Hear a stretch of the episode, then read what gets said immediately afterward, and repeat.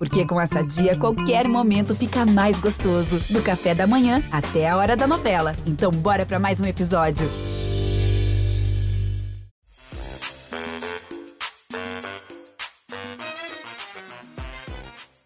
Sabe essas birutas de aeroporto que servem para indicar para onde sopra o vento? Então, o Gilberto Kassab é uma espécie de biruta da política. Toda vez que surge uma crise dessas difíceis de prever o desfecho, alguém em Brasília vem com a sugestão. Pergunta pro Kassab o que, que ele tá achando. Ou se o Kassab faz algum movimento meio inusitado, tipo sair do governo Dilma um dia antes da votação do impeachment, por exemplo. Logo o pessoal já entende qual vai ser o rumo das coisas. Pois o Kassab começou a defender o impeachment do Bolsonaro há uns dias, um pouco antes do 7 de setembro. Mas nem o Kassab foi capaz de antecipar a reviravolta dessa quinta-feira. Depois de sofrer pressão do presidente do Supremo e dos presidentes da Câmara e do Senado, Bolsonaro apelou para quem? Para o presidente Michel Temer, que foi a Brasília e escreveu para ele uma nota recuo. Apesar de ter dito que não ia mais cumprir as decisões do STF e de ter chamado o ministro Alexandre de Moraes de canalha, de cima de um carro de som na Avenida Paulista, Bolsonaro agora diz que nunca teve a intenção de agredir quaisquer dos poderes e que na vida pública as pessoas que exercem poder não têm direito de esticar a corda. Isso quer dizer que a crise acabou? Significa que o impeachment ficou para as calendas? Ou é apenas uma questão de esperar até o próximo arrobo golpista? Nesse episódio, que foi gravado em duas partes, uma antes e a outra depois do recuo do Bolsonaro, Kassab discute tudo isso e mostra por que não acredita muito nas intenções do presidente da República. Vai escorregar. Do jeito que está indo, ele vai escorregar. Ele não. Faz dois anos que ele não muda a postura, está numa crescente. E nós não, uhum. não podemos esperar alguém promover a destruição das instituições. Eu sou a Malu Gaspar e esse é o Malu Tá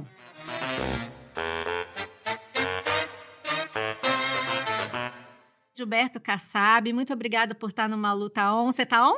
Tô on. Mais on do que gostaria. É, gostaria que tivesse tudo com muito mais paz, mais harmonia, mas não é esse o clima no Brasil hoje, infelizmente.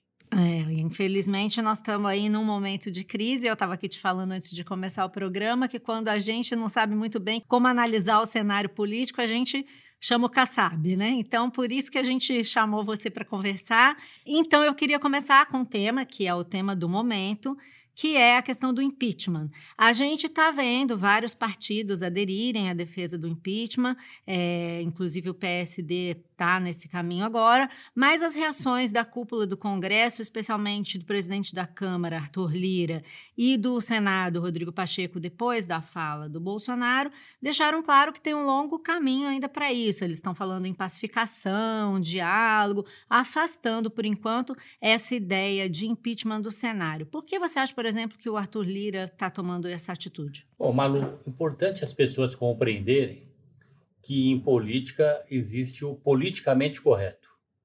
Então, é politicamente correto o presidente do Senado, o presidente da Câmara, terem esse discurso. Eles não podem se apresentar para o Brasil como alguém que quer colocar lenha na, na fogueira. Eles têm a obrigação até é, de vir buscar um caminho da pacificação. Também o presidente do Supremo Tribunal Federal. Qual é o problema do Brasil hoje? Cada vez mais, não há dúvidas que o presidente não quer essa pacificação. O presidente da República, não é? Que é o chefe do Poder Executivo. As suas manifestações, digo manifestações, nesse fim de semana, é, isso vamos até é, resguardar aqui a minha opinião, a sua, de quem quer que seja. Isso na opinião do presidente do Supremo, de diversos juristas renomados, as suas manifestações, elas chegaram praticamente a configurar um crime. Praticamente? Sim, porque ele, diante de todo o Brasil, não é? Numa mobilização que ele ficou um mês construindo, ele afirmou que não irá mais respeitar as decisões do Poder Judiciário.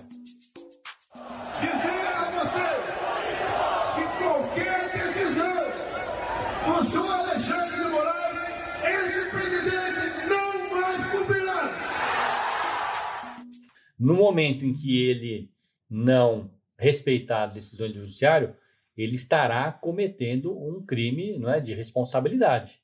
E se ele não é, tiver essa conduta, se ele não afrontar o Poder Judiciário, e ficou claro que foi um blefe, não é? Então, nós estamos vivendo dias muito difíceis.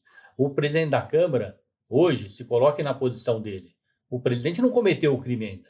Ele tem a liberdade não, de expressão. Não atentou contra as instituições democráticas. Sim, mas tá, tá ele sendo presidente da República, eu concordo com você, mas você veja que todos estão no limite. Mas nós temos que entender, o presidente da Câmara, ele não terá como não abrir o processo de impeachment se o presidente chegar às vias de fato.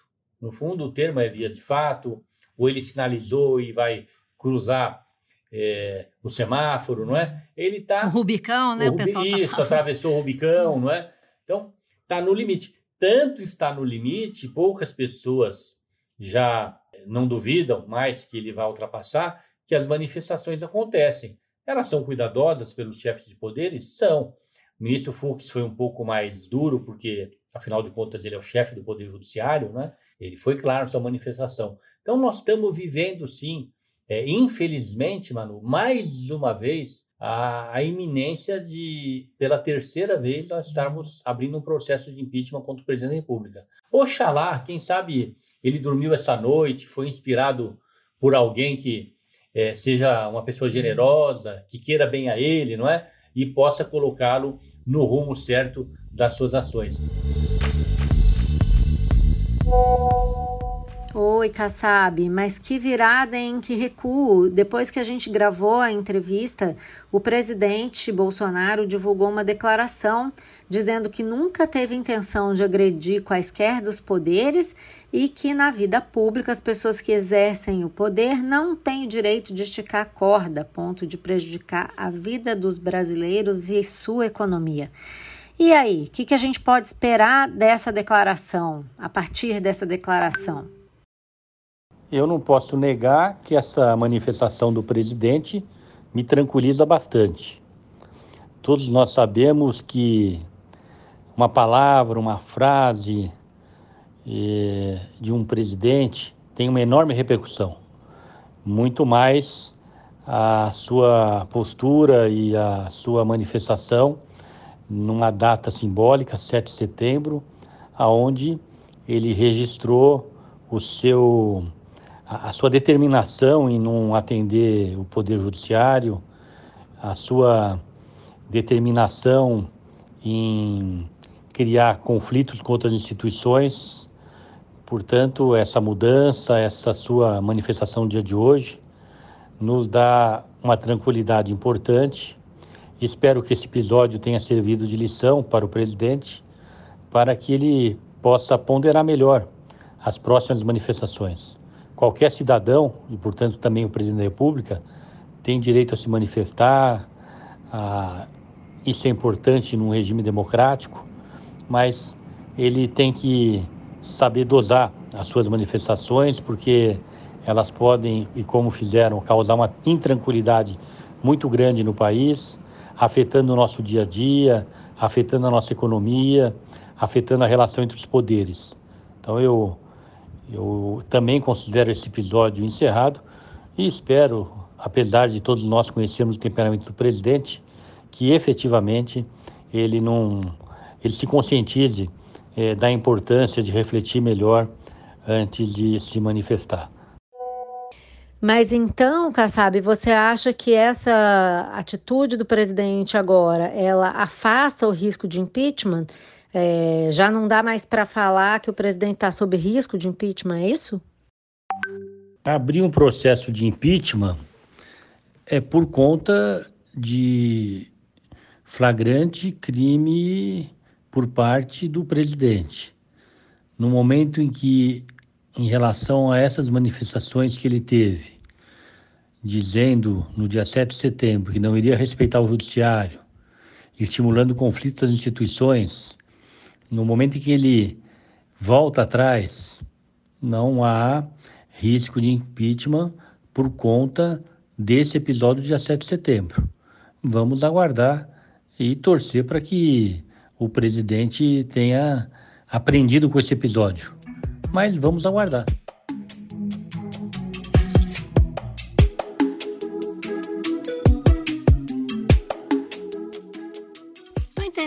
Você chama de atravessar o Rubicão é, alguma atitude do presidente de flagrante desrespeito a alguma ordem judicial. Vamos supor que isso não aconteça e que ele continue fazendo o que ele vem fazendo, aliás, há meses, desde o ano passado, que é dizer que agora acabou, acabou a patifaria, agora chega. Inclusive, ele já ameaçou é, não entregar o celular para o Supremo Tribunal Federal caso fosse é, requisitado, né? Se ele continuar fazendo isso, nós vamos nos arrastar até o final do governo nessa situação de impasse instabilidade? Precisa ter o Rubicão, senão não dá para fazer um impeachment, é isso? É, a sua conduta, é, até então, e as suas manifestações estão no gerúndio, ele está construindo pelas suas manifestações. Ele não pode é, criticar a mim, a fulano, a Beltrano, a determinado senador ou governador, algum membro do judiciário que estão radicalizando, tentando dar o golpe. Não, ele que está dizendo já faz dois, três meses, não é? é primeira, em, no primeiro momento, questionando o sistema de apuração, que o elegeu presidente da República, que é admirado no mundo inteiro, que nunca foi questionado, salvo questões assim específicas de pessoas é, muito mais inconformadas politicamente do que munidas de algum argumento judicial é, algum momento concreto, né, da infalibilidade das urnas, então e da apuração.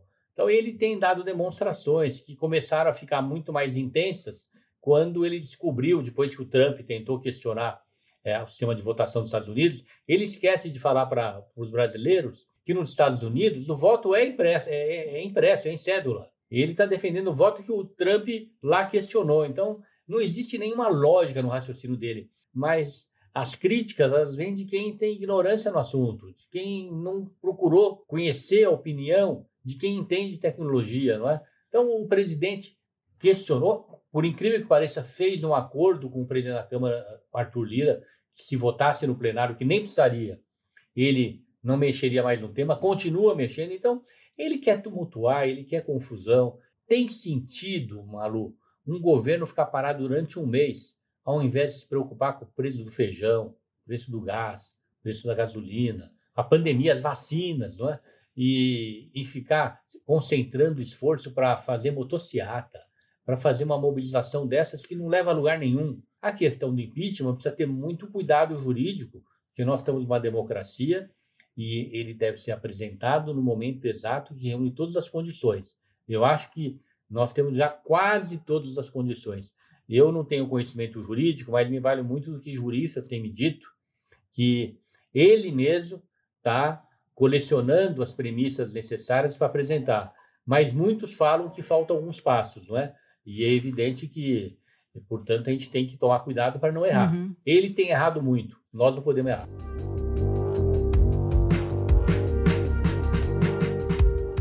O senhor que já viu esse processo por dentro, inclusive quando era ministro é, da, de Ciência e Tecnologia do governo Dilma, o senhor sabe que também existe um componente que não é jurídico, mas sim político, para que se criem as condições para um impeachment. Né? Há impeachments é, por razões é, super justificadas, outros nem tanto, mas eles acontecem porque as, a política assim determina. Né?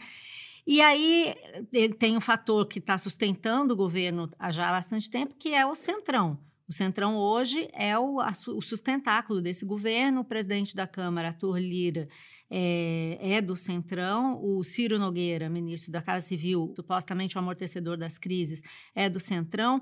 Então, o senhor que conhece bem esse bastidor já viu isso por dentro. O que, que precisa acontecer para o Centrão abandonar o governo? Ou não tem jeito, eles estão amarrados? São os três partidos, né, que é a coluna de sustentação desse governo. O PP, do Ciro Nogueira, do Arthur Lira e diversos outros parlamentares, o PL do Valdemar Costa Neto, do deputado Wellington, é, senador Jorginho, é, e o Republicanos, do deputado Marcos Pereira. São partidos que integram a base, e é evidente que esses partidos, é da lógica da política, nós temos que compreender, eles vão ficar até o limite com o governo, é o governo deles, que eles abraçaram, que eles acreditam que eles trabalham para reeleger. É, esse número de parlamentares chega a mais ou menos 120 parlamentares, não é? Depois nós temos aqueles parlamentares que foram eleitos como presidente da República, não é? Que são aqueles mais radicais e se acrescentam aos parlamentares desses três partidos. Tem aqueles evangélicos muito ligados a ele que não estão nesses partidos.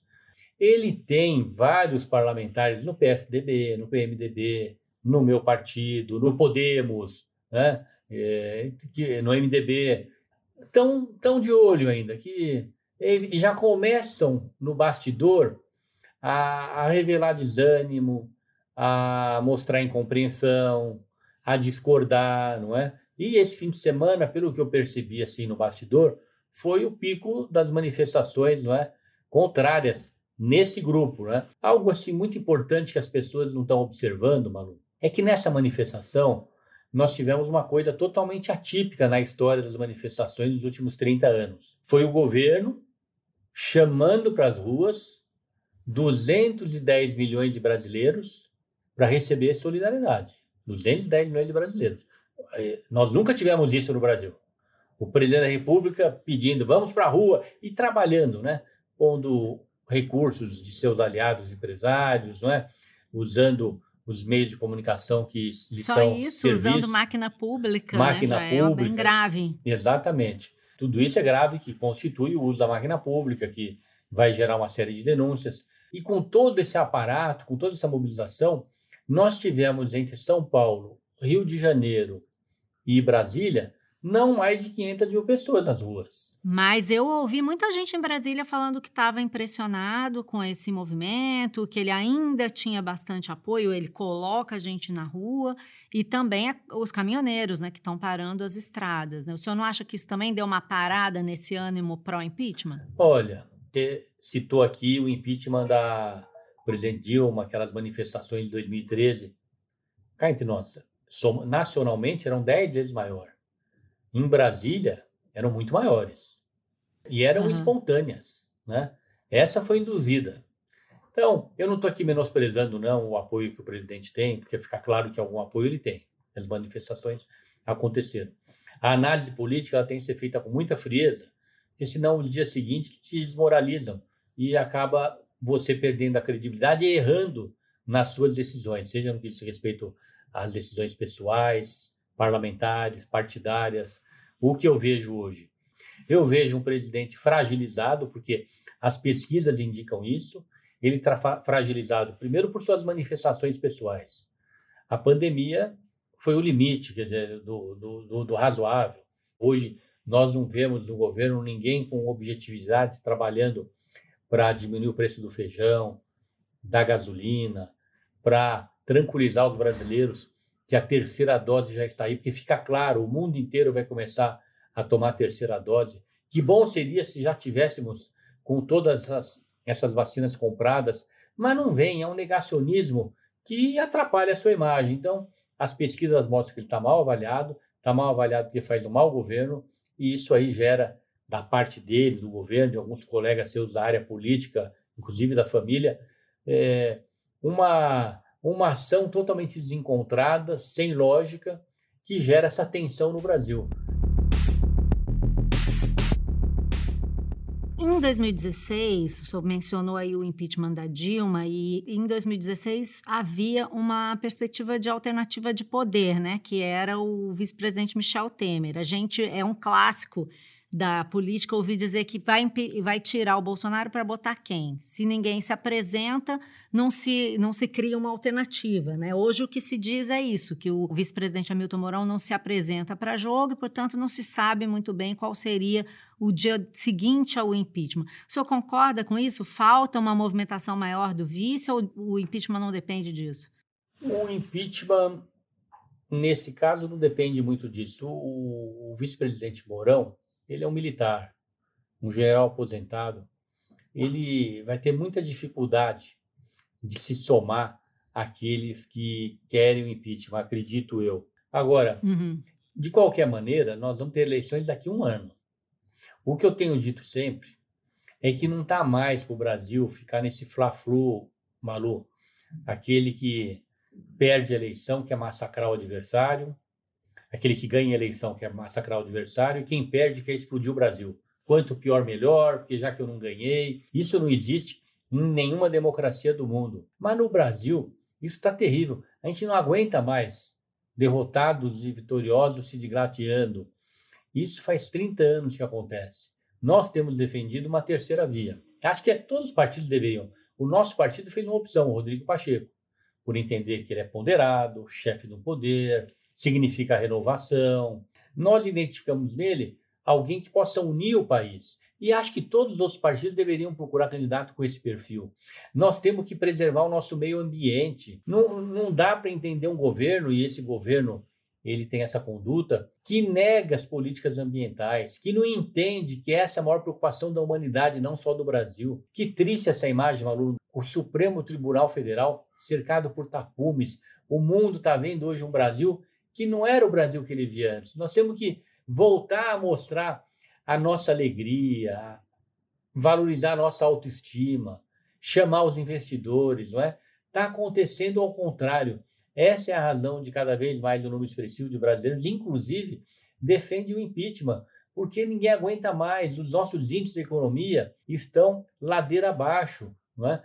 é a, a, política e o, o bem-estar das pessoas também contribuem, não é apenas a questão é, judicial, a questão jurídica, não. Isso é que eu ia perguntar, se estavam dadas as questões políticas e ainda o que falta é a questão jurídica, então, é isso? Sim, é, ela é importante, né, Malu? Eu falta que... ele dar uma desculpa, é isso? É, falta. Essa... Falta, é, ela é importante, né? Seria muito fácil aqui.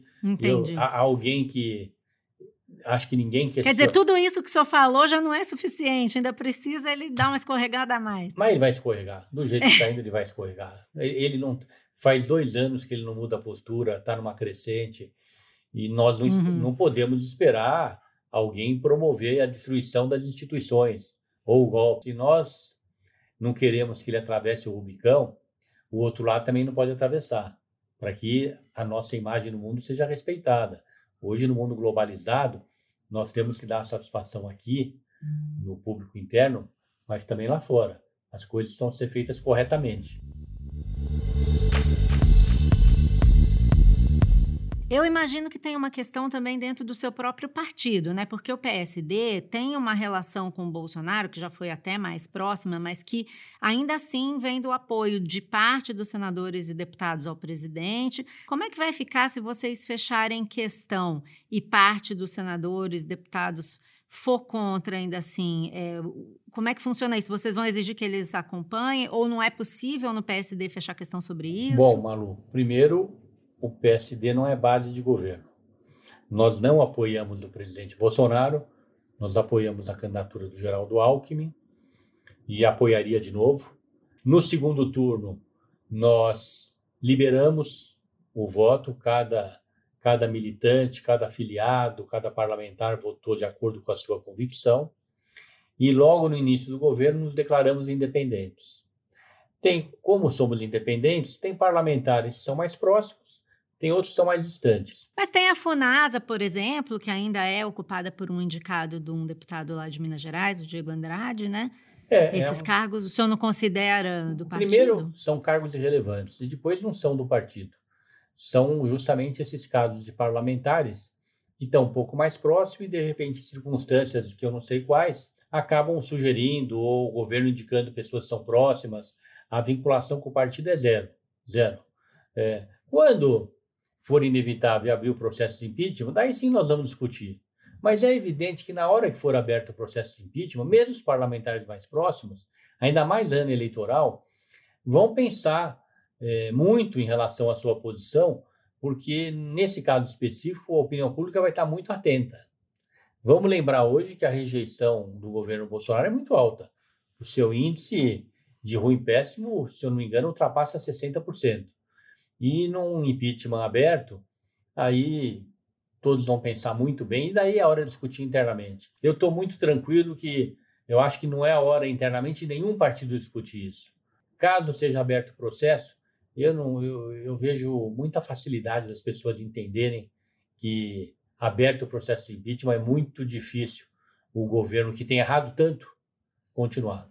Então o negócio é convencer o Arthur Lira. Já marcou aquela conversa no pé do ouvido com o Arthur Lira para bater um papo com ele? Não, o Arthur, o Arthur tem ah. tido uma postura, vamos ser claro, ele tem tido uma postura que era o que esperava dele, ele era da base do governo. Esta casa tem prerrogativas que seguem vivas e quer seguir votando e aprovando o que é de interesse público.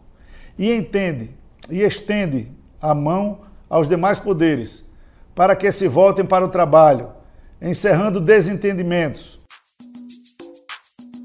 Quando o presidente, nessas manifestações, ele citou novamente a questão do voto impresso, que é um absurdo, o Arthur foi duro. Ele, ele chamou a atenção do presidente. Isso aí é um pouco até humilhante para o presidente. Ele chamou a atenção, falou: olha, eu não quero mais que toque nesse assunto. Se você tocar, toque a tua vida. No fundo, foi isso. Em relação ao impeachment, ele tem muita responsabilidade.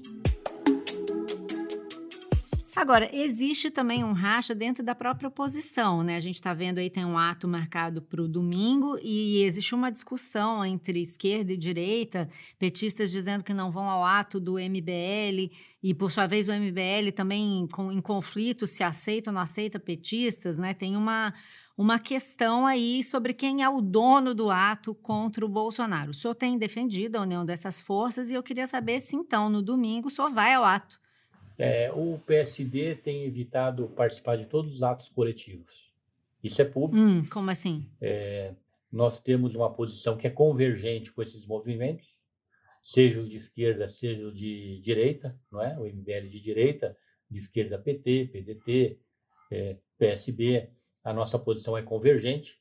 É, isso, a, a não ida nossa não significa que a gente esteja contra. Veja aqui o que eu estou falando com você num grupo hum. de comunicação. Mas vocês não vão por quê? Não, não vamos porque nós adotamos esse critério, né? Desde o início, nós não estamos participando do processo de escolha de um candidato único das legendas, porque nós temos já a nossa posição de ter candidatura própria, não é? Respeitamos, apoiamos e aplaudimos esses movimentos, mas a nossa participação é a opção pelo coletivo que se dará lá na frente, não é? Porque justamente essa questão aí que você está dizendo, está acompanhando pelos jornais, tal partido da liderança vai, outro não vai. Álvaro Dias ontem disse que ia, hoje que não vai. Isso eu entendo com a maior naturalidade, porque existe também os projetos de futuro dos partidos, às vezes vão estar juntos hum. com o outro. Então, Quer dizer, no momento está tudo meio contaminado pela, pela preparação para as eleições. Não é nem contaminado, felizmente, né? Porque eu espero que tenhamos eleições, não é?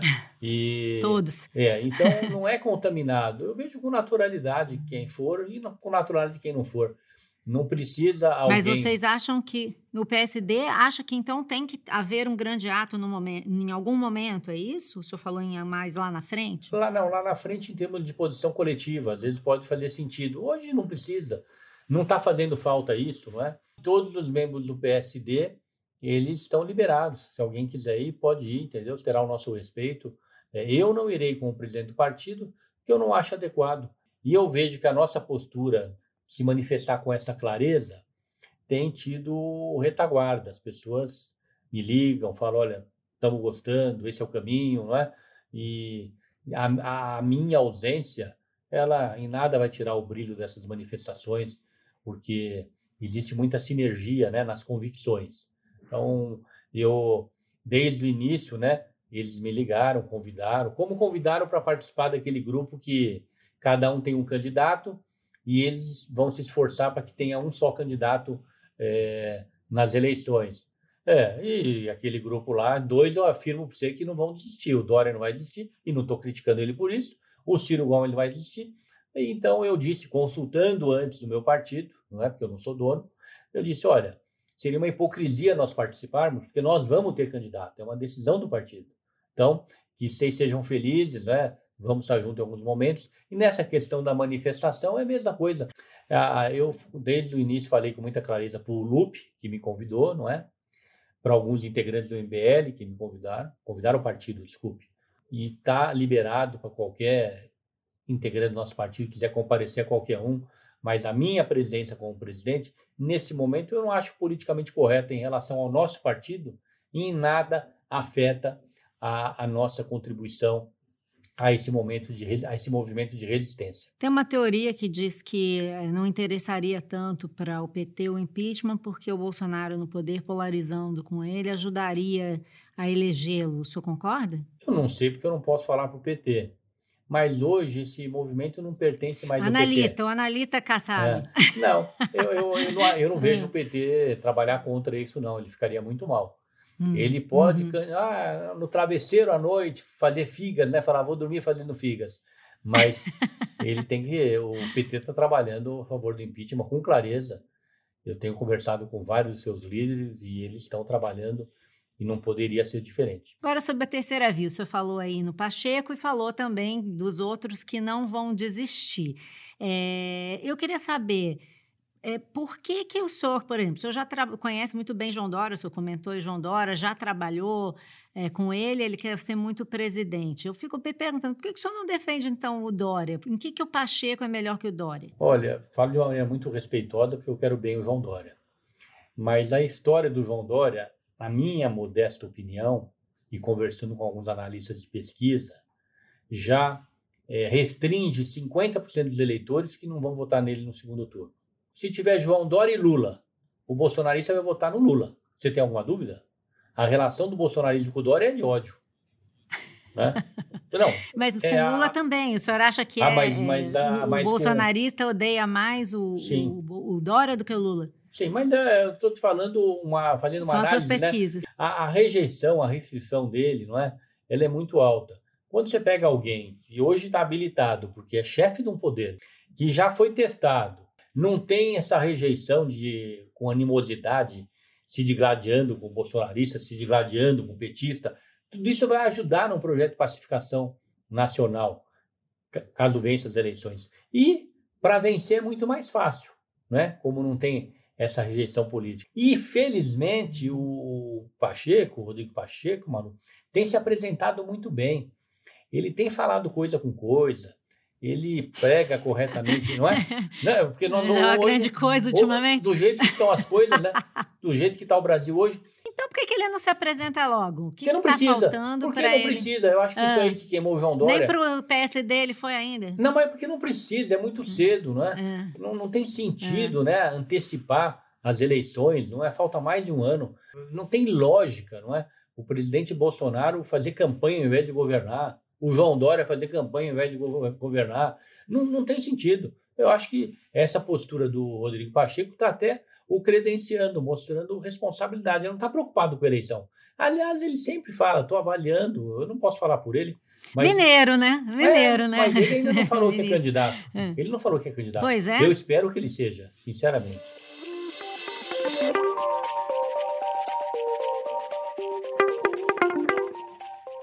Agora, tem uma questão curiosa em relação a essa, esse processo pré-eleitoral, que é o seguinte: estava pensando outro dia, o senhor formou o PSD quando decidiu sair do DEM e formar o PSD, o senhor formou o partido em seis meses, me corrija se eu estiver errado.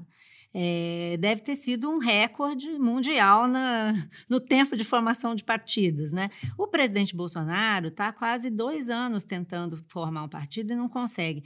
Por que, que o senhor acha que isso está acontecendo? Pelo padrão das pessoas que acreditaram nesse projeto. O, o PSD soube trazer lideranças que têm credibilidade para atrair outras lideranças. O, o, partido do presidente ele ficou muito em torno dele, não é? E em torno de é, militâncias que não são políticas, não é? Porque a, a ação partidária é uma engenharia política. E não estou falando mal, porque eu sou aqui na cidade de São Paulo um dos melhores amigos do mundo evangélico. Posso lhe afirmar isso e não serei desmentido. Não há igreja evangélica que eu não tenha uma relação muito próxima. Sou católico, é, sou uma pessoa é, privilegiada pelas relações que tenho com o mundo católico, o mundo evangélico, e me permite fazer essa afirmação. É, a, vocação política, seja pessoa católica ou evangélica, ela precisa existir na formação partidária, e ele não trouxe pessoas com essa vocação. E aí ficou parado. Até hoje ele não decolou. E não vai decolar. E agora não dá mais tempo. Talvez tenha essa lógica antipolítica também atrapalhe um pouco. Afasta, né? né? Porque... Como que é? Ele, ele, não, não acredito. É, ele bate na política, então como é que você vai ter é, bons políticos procurando um partido cujo líder bate na política? Uhum. A propósito disso, também tem o DEM e o PSL ne negociando uma fusão para criar o maior partido brasileiro. O senhor acredita que vai dar certo?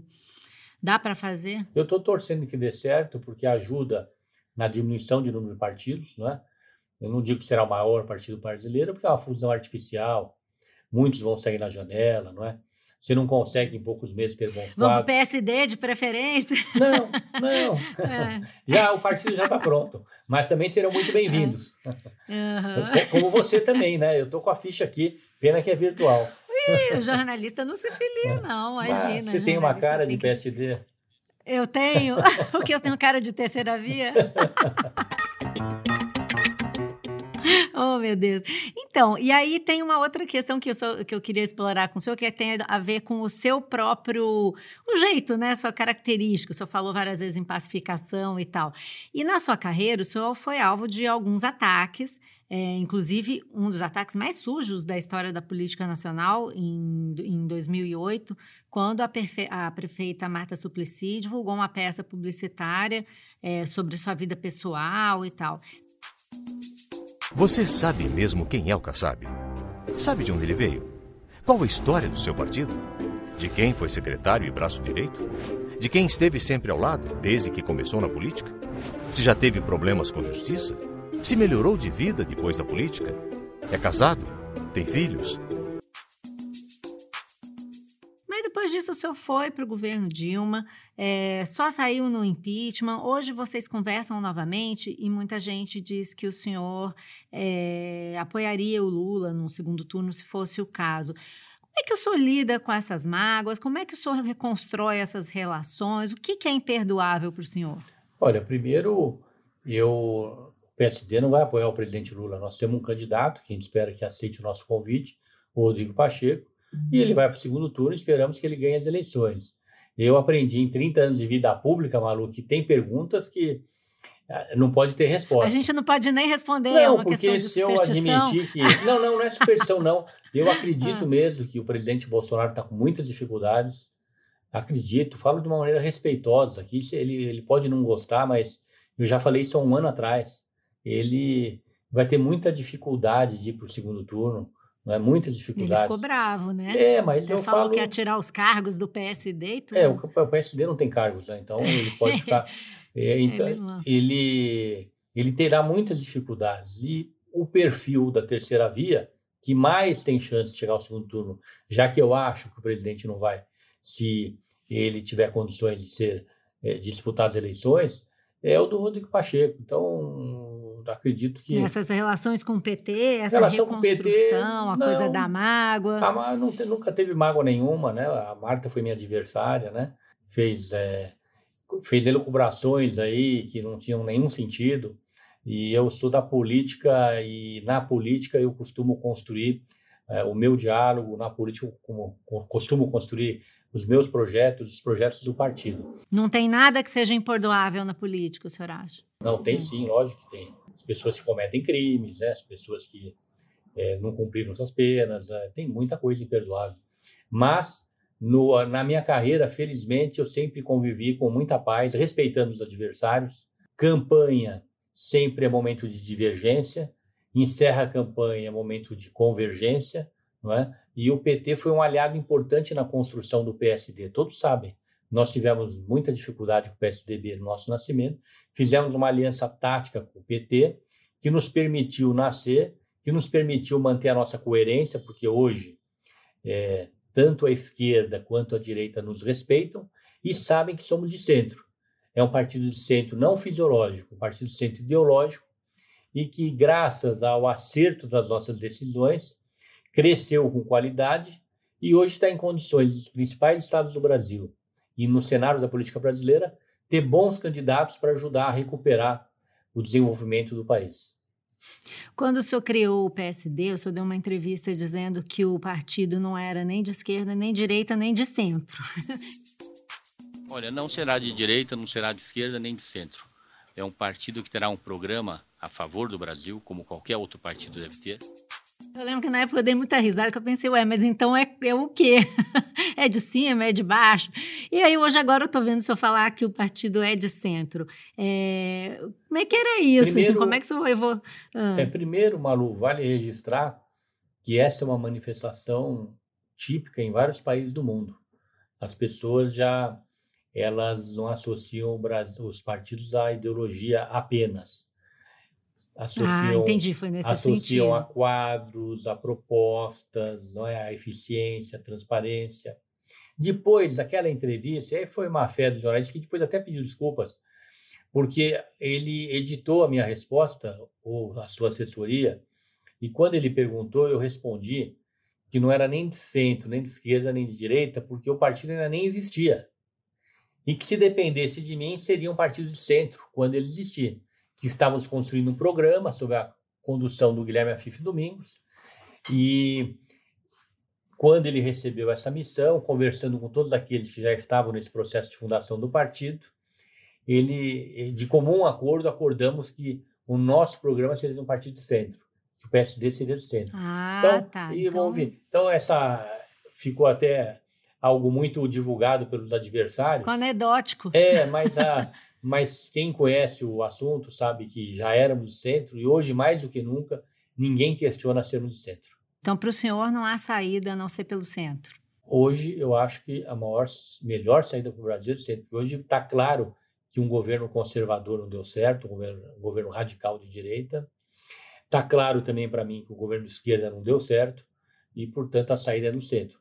Tá bom, eu agradeço a sua entrevista demais pelo seu tempo e a gente vai se falando. Um abraço. Obrigada, Kassab. Até. Obrigado, Malu.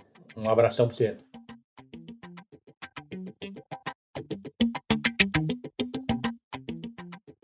Esse foi o Malu Town. Nesse episódio, além de áudios do Grupo Globo, usamos também um trecho da entrevista do Kassab no Estadão. A direção foi da Luciana Malini, a captação de áudio do Maurício Belli, a edição do Vitor Carvalho, produção de Johan Heller e Mariana Carneiro e o desenvolvimento da Ampere Podcasts.